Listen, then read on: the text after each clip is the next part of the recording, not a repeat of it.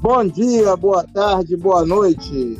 Está entrando no ar mais um episódio do nosso podcast História em Casa, que tem como objetivo compartilhar o conhecimento histórico com os nossos ouvintes. E hoje estamos aqui mais uma vez com nossos membros permanentes, Jai César da Silva. Boa tarde, Jai. Boa tarde, Vinícius. Boa tarde, ao Fabiano, boa tarde a todas as crianças, todos os alunos de Mesquita, aquele abraço para os alunos de Irena. E pode seguir. Boa tarde, Fabiano. Boa tarde, mais uma vez um prazer estar aqui com vocês. Boa tarde. Boa tarde para todos os ouvintes. Mais uma vez, mais um dia de pandemia e agora com algumas novidades. Daqui a pouco a gente volta, né? No chamado ensino remoto. Estamos também rezando, torcendo, fazendo gente dama para que essa vacina saia logo, né? E hoje é. a gente vai trabalhar uma questão muito importante, que é a modernidade, né? Ou seja, a era moderna, né? Que muitos chamam nos livros didáticos de história moderna, que surge após o declínio né, da sociedade feudal, surge nesse contexto de declínio da sociedade feudal, e o renascimento cultural. E nós já vamos começar com Jai César, falando um pouco sobre o que foi esse declínio do feudalismo e qual a sua importância né, no contexto de criação desse, dessa ideia de modernidade. Vamos lá, Jai. Bom, é, primeiramente, o feudalismo cai num, um, depois de uma série de crises. Eu né? não vou entrar muito nessas crises, né? mas por conta da peste negra, matou um terço da Europa, né? foi uma coisa bizarra. Também a questão do, da Guerra dos 100 Anos, muita guerra, muita peste, muita fome.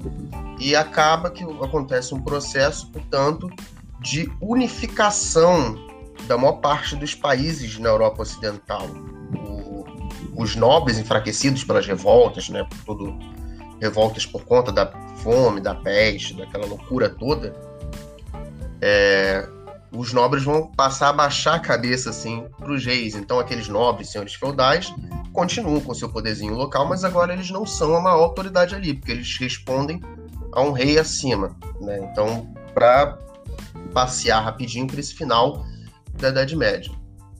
Tá? Então agora os países são, em geral, né, unificados. A França tem uma coroa francesa, né, um, rei francês, a Inglaterra, Portugal e a Espanha. Bom, e outros elementos marcam esse final da Idade Média. Na Europa está assim, na Europa Ocidental está assim. Lá no mais para o Oriente, no Oriente Médio, a gente está tendo um avanço muito grande do, dos otomanos, o Império Islâmico, né? que vai inclusive conquistar uma cidade chamada Constantinopla. Essa cidade tinha muito, mas muito mesmo da cultura antiga, grega e romana, né? nos seus, nas suas bibliotecas, com seus estudiosos. No que estão vindo o, esse Império Islâmico Otomano, isso vai gerar uma fuga desses estudiosos bizantinos, desses livros, de, de todos esses escritos. Isso tudo vem para a Europa, tá? Então é um período que a Europa está é, se recuperando, né, de todas as crises da, do século século 14, século 14 15, é, do século 14, e também sendo inundada né, com muita, vamos dizer assim, muita informação, muitas ideias novas vindo dessa galera que, dos bizantinos que estão fugindo desse avanço otomano. Então, me repete de novo, Vinícius, que você falou da questão do final da Idade Média, o que mais? Qual é a contribuição que essa crise do feudalismo traz para a ideia de modernidade que vai, que vai surgir né, ah, a partir sim, sim. do Renascimento. Sim, beleza. E aí, o, uma coisa interessante tá, para a gente pensar. A Idade Média e a Idade Antiga são nomes que, é claro, quem era quem vivia na Idade Média não dizia eu vivo no período da Idade Média e quem vivia na Idade Antiga, num pensável vivo na Idade Antiga. Com todo esse saber que vem do, dos bizantinos, né? com essa recuperação da Europa, né? saindo de uma crise do feudalismo muito, muito violenta, os pensadores europeus influenciados pelos muito pelo, pelos livros, pelo, pelo saber né, que vem ali do Oriente, eles vão propor um ressurgir das ideias, ou seja, um renascimento. Está nascendo de novo para eles, né? Um, uma nova era, uma era onde, a, onde o saber, né, onde o conhecimento vai pautar as decisões, pautar o, o, a ideia de mundo, e eles vão buscar, claro, isso lá na, no, no estilo da, de Grécia e de Roma, que, claro, já foi, já, já se passaram mil anos de Grécia e Roma antigos. Mas então eles vão se propor com esse nome renascentistas, porque eles estão trazendo essas, né, essas ideias, né, esse, todo esse saber, toda essa informação. E vão considerar que esse período de crise, esse período complicado que eles passaram anteriormente, nada mais é do que um caminho, um caminho escuro, inclusive, um caminho obscuro. Né? A, a chamada Idade Média, eles vão chamar de Idade das Trevas, inclusive, propondo que foi um apagão na, na história. Isso é a visão deles. Né? Eles vão propor, vão chamar a Idade Média de Idade das Trevas, até o próprio nome Idade Média é estranho, né? Querendo como se fosse o meio de caminho. E isso é uma coisa interessante de pensar. Enquanto a Idade Média e a Idade Antiga são nomes que a gente deu depois, o nome moderno já é uma nomenclatura que vem dessa época. Nós somos o que? Os modernos. Nós nos, opomos, então, à, à parte mais obscura, com menos conhecimento da história por qual passamos. Então, creio que essa seja, esse seja um elemento importante. A, a, a, oposição ao período mais obscuro, ao período de crise, ao período mais violento mesmo, que, que foi o final da Idade Média, foi muito violento, né? não só o final, boa parte da Idade Média foi marcado por muita violência. E essa oposição o, vai fazer com que os pensadores europeus né, se coloquem como modernos e também como renascentistas. Aí, no caso, vamos entrar melhor no, no renascentismo, eu creio, com vocês aí. É isso, passo a palavra. Perfeito. É, e é interessante ressaltar também que o período medieval, né, as relações comerciais, as relações né, sociais do período medieval, num primeiro momento, né, no momento do auge do feudalismo, se encontram muito mais na, na parte do campo, né, nas zonas rurais, e aos poucos a zona urbana começa a se desenvolver, já no período mais ao fim da Idade Média. E o Renascimento, ele é um movimento, vamos dizer estritamente, ou majoritariamente urbano, ou seja, toda essa efervescência cultural, que a gente vai falar daqui a pouco, ela ocorre nas cidades, muito devido às relações que haviam no comércio com o Oriente, também no acesso aos textos, no acesso né, às ideias que começaram a, se, a circular, principalmente na Península Itálica. O Fabiano, Fabiano, Eu. Aí, é, o que você pode contribuir com a fala do Jai sobre o Renascimento para a gente poder avançar? Inclusive, é, eu gostaria que você explicasse para o aluno é, o Jai já falou da ideia do resgate da antiguidade clássica, mas o que vem a ser o humanismo, o que vem a ser o antropocentrismo, que é importante Sim. o aluno compreender esses nomes, né, que são nomes difíceis, mas são fundamentais para a gente entender o que foi o Renascimento. Com certeza.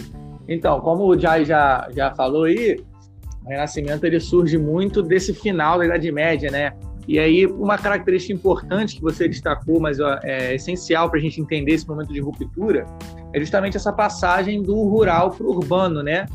E como isso foi é, o resultado de uma série de fatores que acontecem no final do feudalismo, é, como a, a, a, primeiramente um avanço técnico que permite que a alimentação seja mais difundida, então as pessoas passam a viver mais, a população aumenta, e logo no segundo momento acontecem as crises, né?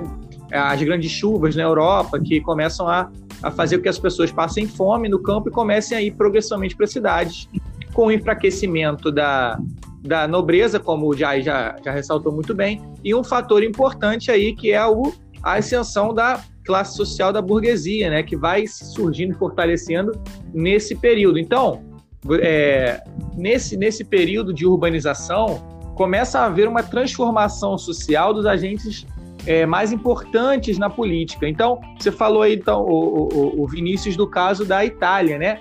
A Itália, principalmente a cidade de Florença, era uma, era uma região que já passava por muitas rotas comerciais, que foi, que, é, foi fortalecendo uma burguesia ali local cada vez mais.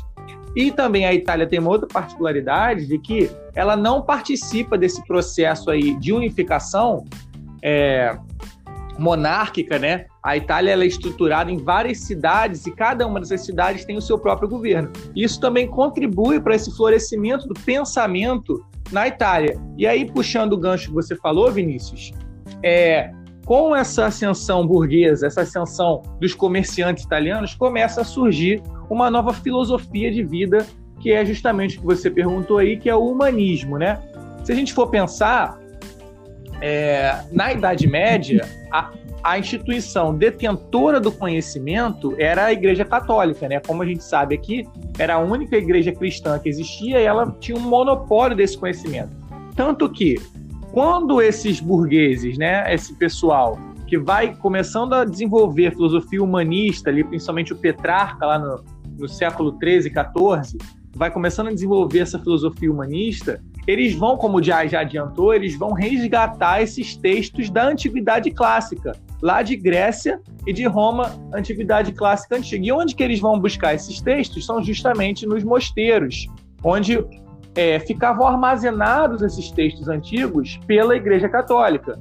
Como a gente sabe, o, a gente já estudou no sétimo ano, é, a Igreja Católica era a detentora, até pelos padres, pelos monges principalmente, serem os únicos alfabetizados, né? Então vai surgindo essa filosofia humanista que vai deslocando a, o monopólio do conhecimento da Igreja Católica, vai retirando mono, esse monopólio da Igreja Católica. Por quê? Esse conhecimento antigo ele era visto sobre a ótica religiosa e eles vão querendo que isso seja deixado de lado, que a ótica seja mais humana. Daí vem o termo que o Vinícius perguntou, que é o termo do humanismo que é uma característica que se destaca muito no Renascimento. O que é o humanismo? É justamente a valorização do espírito crítico do ser humano. Ele, e ele se relaciona muito com o que o Vinícius também falou, que é o antropocentrismo. Por quê? Como a gente adiantou aqui, se na, lá na Idade Média, antes desse período que a gente está falando do Renascimento, a igreja era o centro, existia uma ideia do teocentrismo. A palavra teo vem aí de Deus, né? E com a, a, a, o resgate desse, desse conhecimento da Idade Antiga, o humanismo, o florescimento da filosofia humanista, vai se deslocando o centro do conhecimento de Deus, né, da Igreja, para o homem. Então, passa-se de uma filosofia teocentrista, que era na Idade Média, para uma filosofia antropocentrista, que é o quê? O homem no centro. E o homem no centro valoriza justamente a razão. Daí vem uma outra característica do, do Renascimento, que é justamente o racionalismo, né?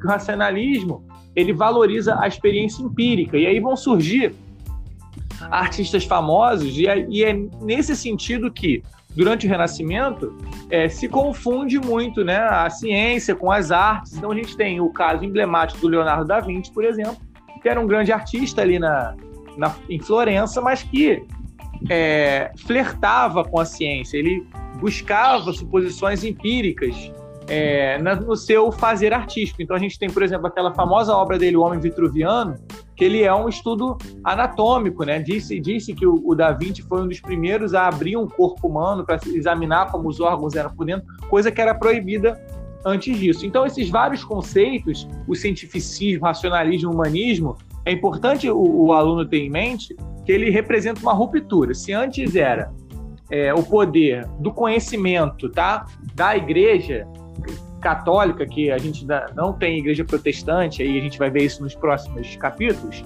ele vai deslocando para um protagonismo do homem e da ciência e da razão na construção desse conhecimento. Mais ou menos por aí. Perfeito, Fabiano.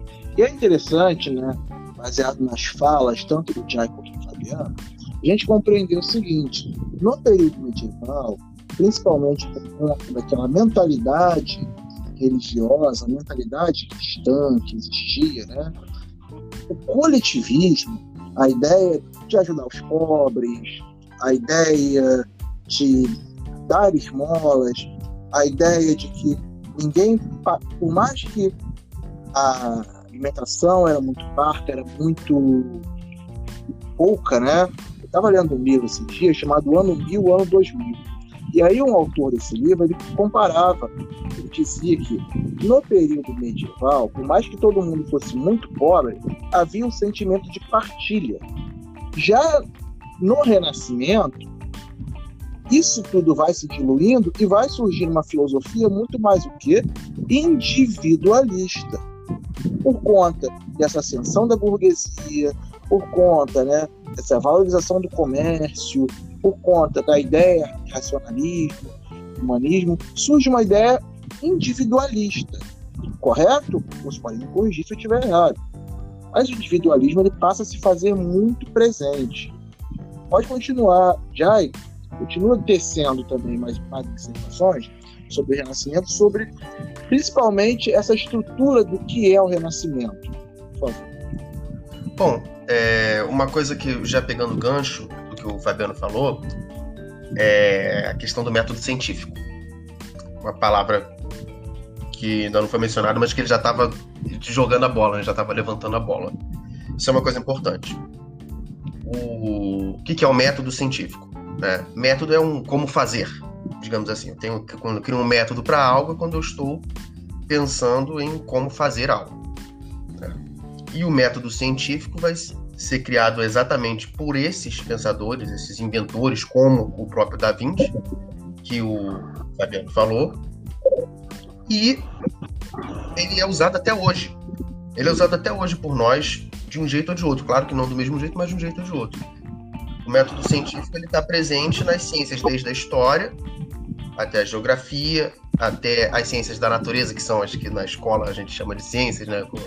A biologia, por exemplo, a física, a química. O que é o método? É você observar, você criar uma hipótese sobre qual você acha que vai ser o resultado daquele estudo.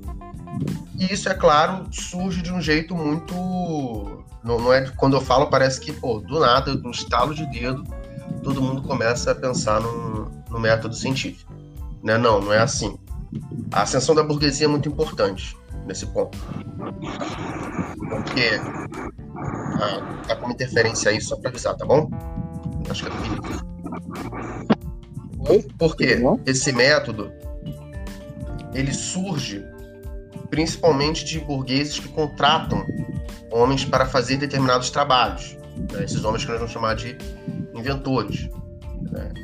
E como está surgindo, aumentando a burguesia, né? aumentando uma certa, uma certa concorrência entre empresas comerciais, quando a gente fala de burguesia, estamos, falando de comerciantes, isso acaba desenvolvendo também a própria atividade né, da, da, desses inventores, vão fazer cada vez melhor. E daí isso acaba melhorando as técnicas para, no caso, atender as empresas comerciais, vão melhorar também a, a, o próprio modo como você tem, como você pensa o saber. Daí vai surgir o método científico. Então, sem mais delongas, me prendi muito nessa questão do método científico. E vai ser curioso como o, o, o Fabiano colocou, que eles vão se misturar muito com a arte, tanto que o nome do Renascimento é Renascimento Artístico e Cultural. Houveram vários renascimentos. Houve o Renascimento Urbano, Vinícius pincelou aí, mas aqui falando especificamente sobre o Renascimento Artístico-Cultural. Esse é o Renascimento que estamos falando. Tá? Por que, ele é artístico e cultural? Porque ele está, em geral, na questão da cultura. O que é cultura? Cultura é quase tudo. É o que é o modo como eu penso, o modo como eu falo, a música que eu gosto, é tudo que a gente vai passando e ensinando às nossas gerações. Né? Então, por isso, vai confundir muito essa questão da ciência com a arte. Leonardo da Vinci, por exemplo, vai ser ao mesmo tempo que um cientista, vai ser um, um artista. Eles vão tentar aplicar esses conceitos que eles estão pegando com método científico na arte. Qual é o resultado disso? Gente, vamos olhar os, as obras renascentistas. Acho que uma das mais famosas é a Mona Lisa. Né? Você pegar uma outra bem famosa, vai ser a pintura da Capela Sistina, pelo Michelangelo. Me corrija se eu estiver errado, tá? Se eu errar algum nome. Todos esses, quase todas as pinturas, as obras de arte, vão ter muita técnica. Se você comparar a, uma pintura do Renascimento com uma pintura medieval, é flagrante, é muito flagrante como a pintura renascentista tem mais técnica. A pintura medieval, ela nem sequer se preocupa com a noção de perspectiva. Tá todo mundo parece que está um por cima do outro. Os renascentistas, repare, os renascentistas eles vão pintar daquele jeito que, pô, eu quero mostrar que algo tá longe, eu pinto menor. Claro, hoje em dia pra gente é óbvio. Né? Mas para aquela época não era, tá? Não pense que o pessoal da Idade Média era burro, não, não é isso. É muito fácil você saber de algo quando você já viu antes. Né? Olha o conceito então... de empatia histórica aí. Oi? Olha o conceito de empatia histórica aí. Exatamente.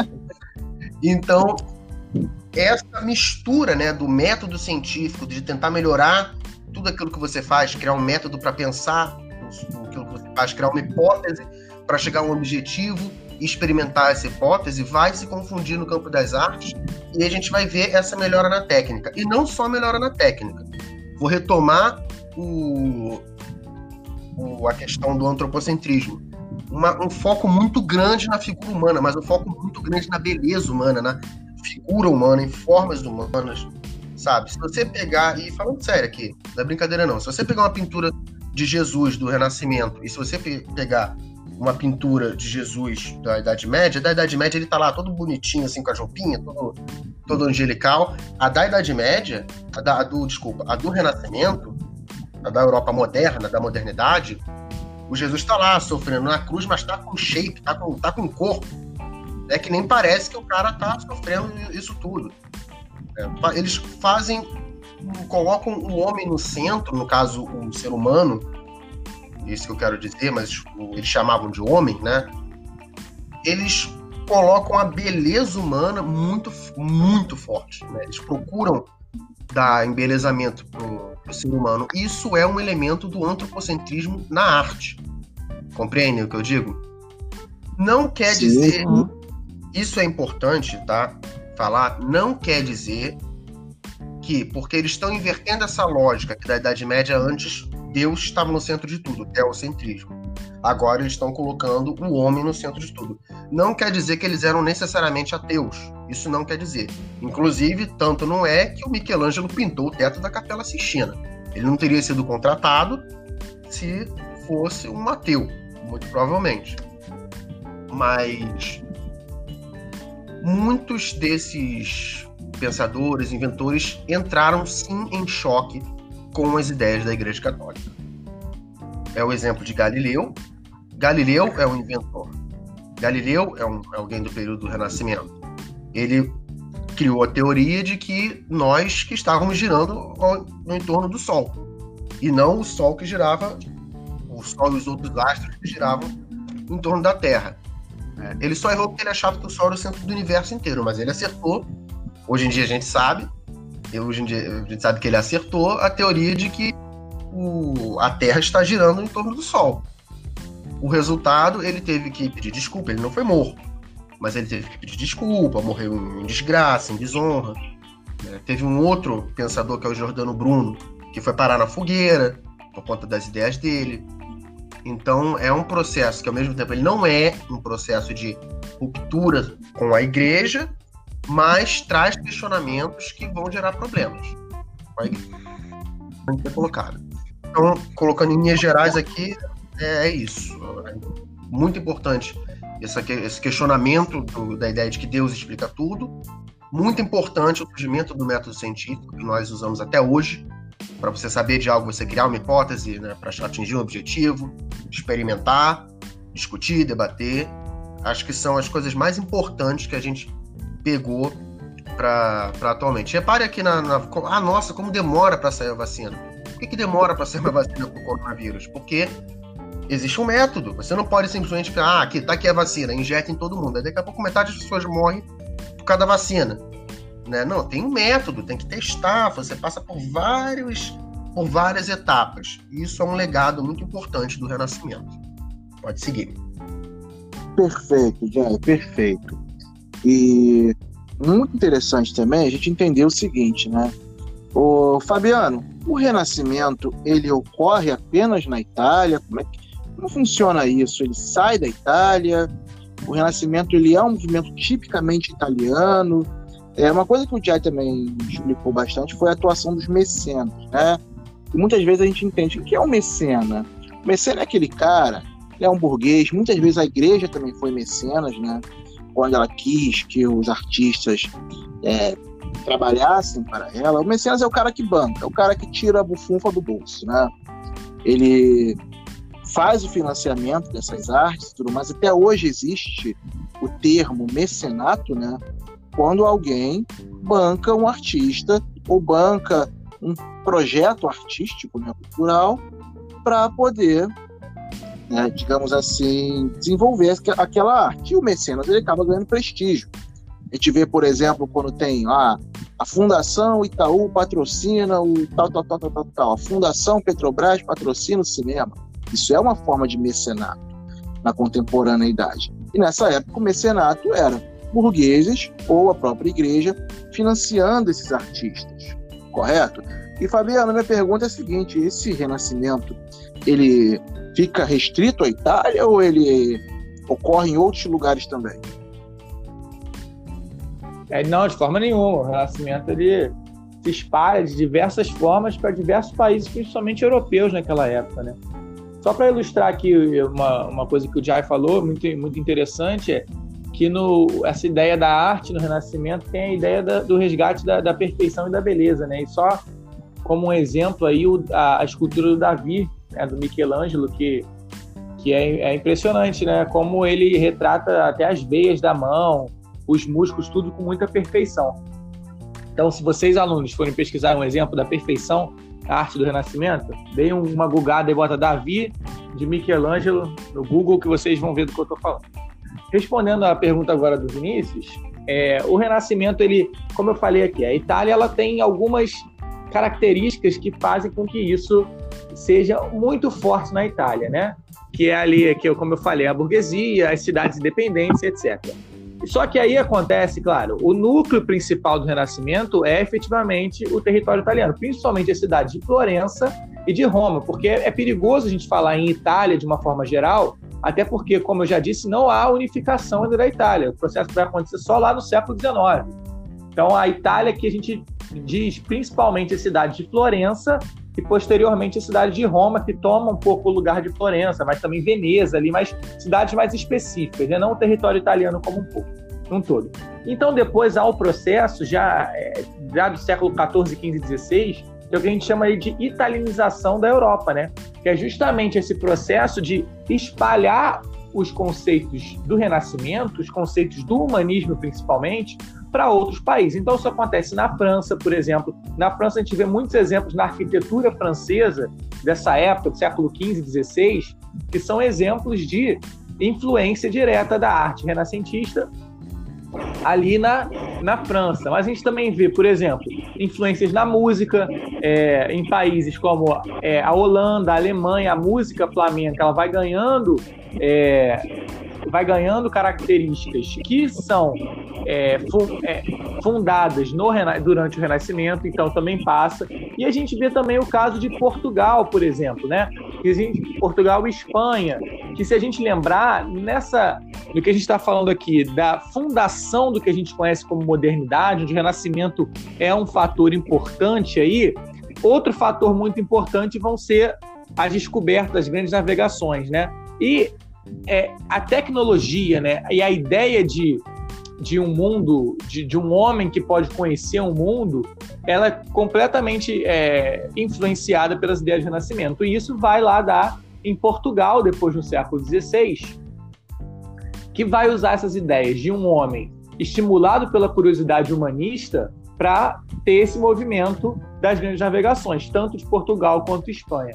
Então, assim, concluindo a minha fala, mesmo que é, o núcleo central do Renascimento, como o grande difusor desses ideais que a gente está falando, dessa nova arte, dessa nova filosofia, seja a Itália, ele efetivamente se espalha para todo mundo e cria raízes e cria consequências por toda a história da humanidade. Até indiretamente, se a gente falar que Portugal é influenciado e a Espanha nas grandes navegações por esse por esse renascimento, isso também vai, vai influenciar aqui no Brasil. E um outro exemplo também muito muito paradigmático é de influência é o teatro é, shakespeariano, né? O teatro inglês que também é dessa época, é, essa poesia que também vai ser influenciada pelos ideais humanistas do Renascimento.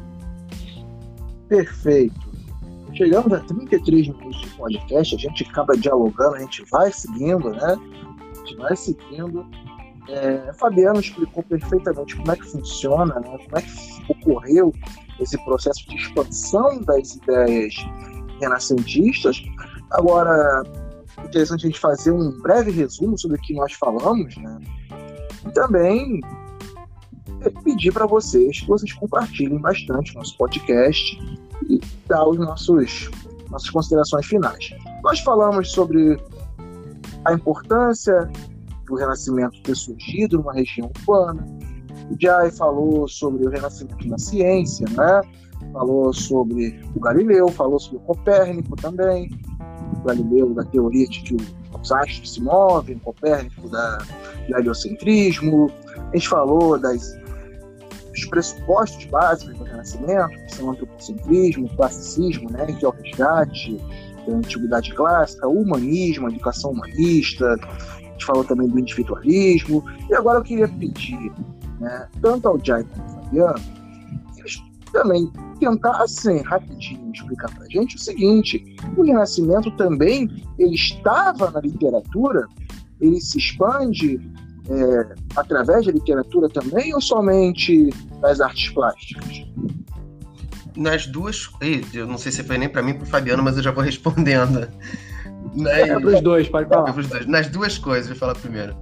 Na, na, na literatura ajuda muito o que eu estava esquecendo de falar, que um desses inventores era o Gutenberg. Gutenberg inventou a imprensa. No caso, foi a primeira máquina falar de, de um jeito que não é correto, a primeira máquina para escrever, né? Primeira máquina que imprimia, de certo modo, completamente diferente do que vocês imaginam. Tá? Não é igual o computador hoje em dia, é uma coisa completamente diferente.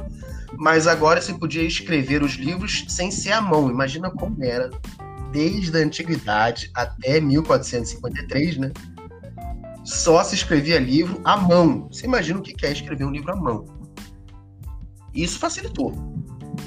Então, isso é algo que facilitou muito a, a, as notícias, as ideias do Renascimento ocorrer. Então, tanto que tanto é, for na literatura, que nós temos Shakespeare, nós temos o Romeu e Julieta. Isso vem nesse processo, tá? Então, tanto na literatura como nas artes plásticas, se espalhou bastante pela Europa. Não para todas as pessoas, é importante dizer ah, todo mundo virou renascentista no estalo. Não, na verdade, uma parte das pessoas não sabia ler. Uma parte das pessoas eram ou camponeses ou trabalhadores. A maior parte ainda é de camponês, mas ainda Boa. bastante trabalhadores urbanos. Tá? Esse grupo, a maior parte, não sabe ler na Europa. Vai se divulgar principalmente nas cidades italianas e também para outras cidades europeias, como a gente já falou mas a boa parte da população ainda vai viver muito naquele esquema parecido com a Idade Média. Tá? Isso eu acho que é importante deixar claro. Pode falar aí, Fabiano. Deixa eu provocar. Não, só complementando. Pode? Só complementando. Oi?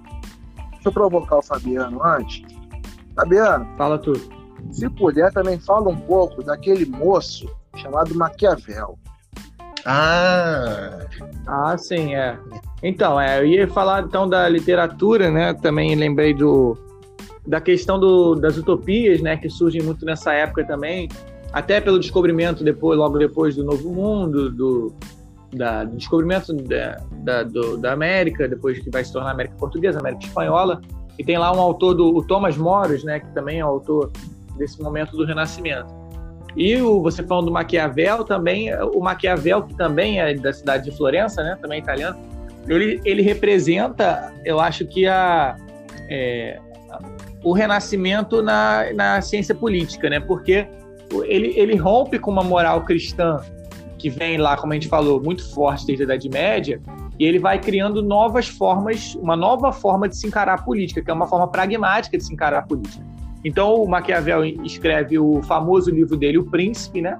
Que ele vai, na verdade, o Príncipe é um manual lá para Lorenzo de Médici, que é um, é um, um governante da cidade de Florença, e que o Maquiavel vai dizendo para ele como ele deve agir para se conquistar o povo. Então, se antes uma moral cristã, em teoria, que ditava as regras do, da política, agora o Maquiavel vai colocar uma moral pragmática. Então, além de tudo que a gente está falando aí, do rompimento religioso, do rompimento artístico, do rompimento na literatura, do rompimento do teatro, né? Claro, quando a gente fala em rompimento, a gente tem que lembrar que existem sempre continuidades, mas aqueles atores daquela época se viam como uma ruptura em relação ao período anterior, aí como vocês já falaram muito bem, quando eles cunham o termo né, Idade Média ou Idade das Trevas, quando eles falam disso, mas o Maquiavel, a gente também pode ver que o Maquiavel funda uma nova forma de se encarar a política. Também é um rompimento em relação ao que se via aí na Idade Média. É um pensamento republicano, né? É um pensamento que está vendo ali a República de Florença, mas uma maneira de fazer política é, pragmática, uma maneira onde o, o príncipe tem o poder sobre o povo. Repare um método para governar, quase, né? Exatamente. Quase um manual de instruções. Um manual, um método. E o Maquiavel ele usa como modelo né, o filho do Papa. Filho do Papa. Inclusive, eu queria deixar como sugestão para os alunos a série que tem no Globoplay chamada The Borgias, ou Os Borgias. Na série você encontra Maquiavel, você encontra Rei da França, você encontra Papa, você encontra Conquistador Espanhol, tem de tudo na série. E é uma série maravilhosa. É claro que ela tem, tem uma ou outra distorção histórica, né? Como quase todas as construções é, televisivas que decidem falar sobre história, mas é uma série que ajuda muito o aluno a compreender como era o contexto da Itália renascentista, porque ela se passa em Roma, Florença, Milão e Nápoles, principalmente em Roma, onde, é o, onde se encontra o núcleo principal, que é o Papa Alexandre VI, né, com sua família Borgia. Então fica aqui a sugestão de série televisiva. Fica a dica aí. Fica a dica, assistam. Claro que tem parte que você tem que cortar um pouquinho, é sempre, é sempre bom. Igual Game of Thrones. Pra avisar. Igual Game of Thrones. Corta algumas partes que é importante. O Jai Fabiano, começando aí, o Jai falou primeiro, não foi? É, vocês podem dar essas considerações finais a respeito aí da nossa, do nosso podcast de hoje. Bom, acho muito importante estudar o Renascimento exatamente por essa questão de certas rupturas, com um, um pensamento muito centrado, né? Foi, foi Deus que quis, explicando muito muito sim, uma explicação muito simplista dos fenômenos da vida, que a gente sabe que não é simples assim, isso é algo importante. É importante pensar o método científico, da onde ele vem, qual a importância dele, porque ele hoje está sendo muito questionado, a ciência está sendo muito questionada, as pessoas estão querendo que remédio funcione, as pessoas estão querendo que que elas façam funcione, não é assim. O mundo funciona de determinado modo, cabe a nós nos adaptarmos. Isso com relação aos fenômenos naturais. Né? Então, dentro do que a gente pode mudar, alterar, a gente pode fazer. Então, acho muito importante essa questão do método científico, de pensar, se relacionar com o saber de um jeito sério. É isso. Fabiano? Então, eu acho que sempre importante porque é um desses momentos, né, o Renascimento, que representa uma mudança estrutural na, na macro história, né? Um desses acontecimentos que devem ser devidamente compreendidos para nós entendermos a nossa mentalidade, o nosso mundo atual, assim como outros, né? assim como a Segunda Guerra Mundial, são é, eventos históricos, história, né, dessa história mais ampla, que representam rupturas, representam mudanças na mentalidade e ajudam a construir um pensamento sobre o que a gente vive, o que a gente, como, como nós nos portamos como humanos no nosso mundo moderno. acho que o Renascimento ajuda muito a gente a entender certos processos do nosso mundo contemporâneo que tem raízes nesse novo modo de pensar, nesse novo modo de agir inaugurado pelos renascentistas. Perfeito, exatamente. É muito importante a gente valorizar a ciência, valorizar a arte. Neste período renascentista que nós estamos estudando, o próprio Jai acabou de falar, há uns 10 minutinhos atrás, né, que pensadores, cientistas foram condenados pela igreja. Hoje a gente tem cientistas né, sendo condenados por governos e por seguidores de governos. O cientista fala: olha, esse remédio aqui ele é inconclusivo. Você não pode tomar ainda porque ainda não tem uma pesquisa séria. Aí o, governo vai lá e fala: ah, porque esse cientista é isso, ele é aquilo, né? Ele é contra não sei o quê. Teve um cara que falou que a OMS era comunista, a Organização Mundial de Saúde era comunista. Para você ver como, vocês verem como a ciência até hoje ela é atacada por muitas pessoas e por muitas instituições. Por isso, defendam a ciência, defendam a arte, defendam a vida. E o principal de tudo, enquanto não tem vacina, fiquem em casa. Fiquem em casa. Não peguem Covid, pelo amor de Deus. Gente, o História em Casa fica por aqui. Agradeço muito a participação dos nossos membros, Jai e Fabiano. Né? Eles voltarão na semana que vem. Essa semana nós teremos Rubens e Verônica. Então, seguimos sempre com a História em Casa. Agradecemos também pela participação, pelos ouvintes, né? pelo feedback que vocês estão dando. E fique em casa, se possível, com História em Casa. E nos vemos, nos ouviremos, né? Numa próxima oportunidade. Muito obrigado a todos e uma boa tarde.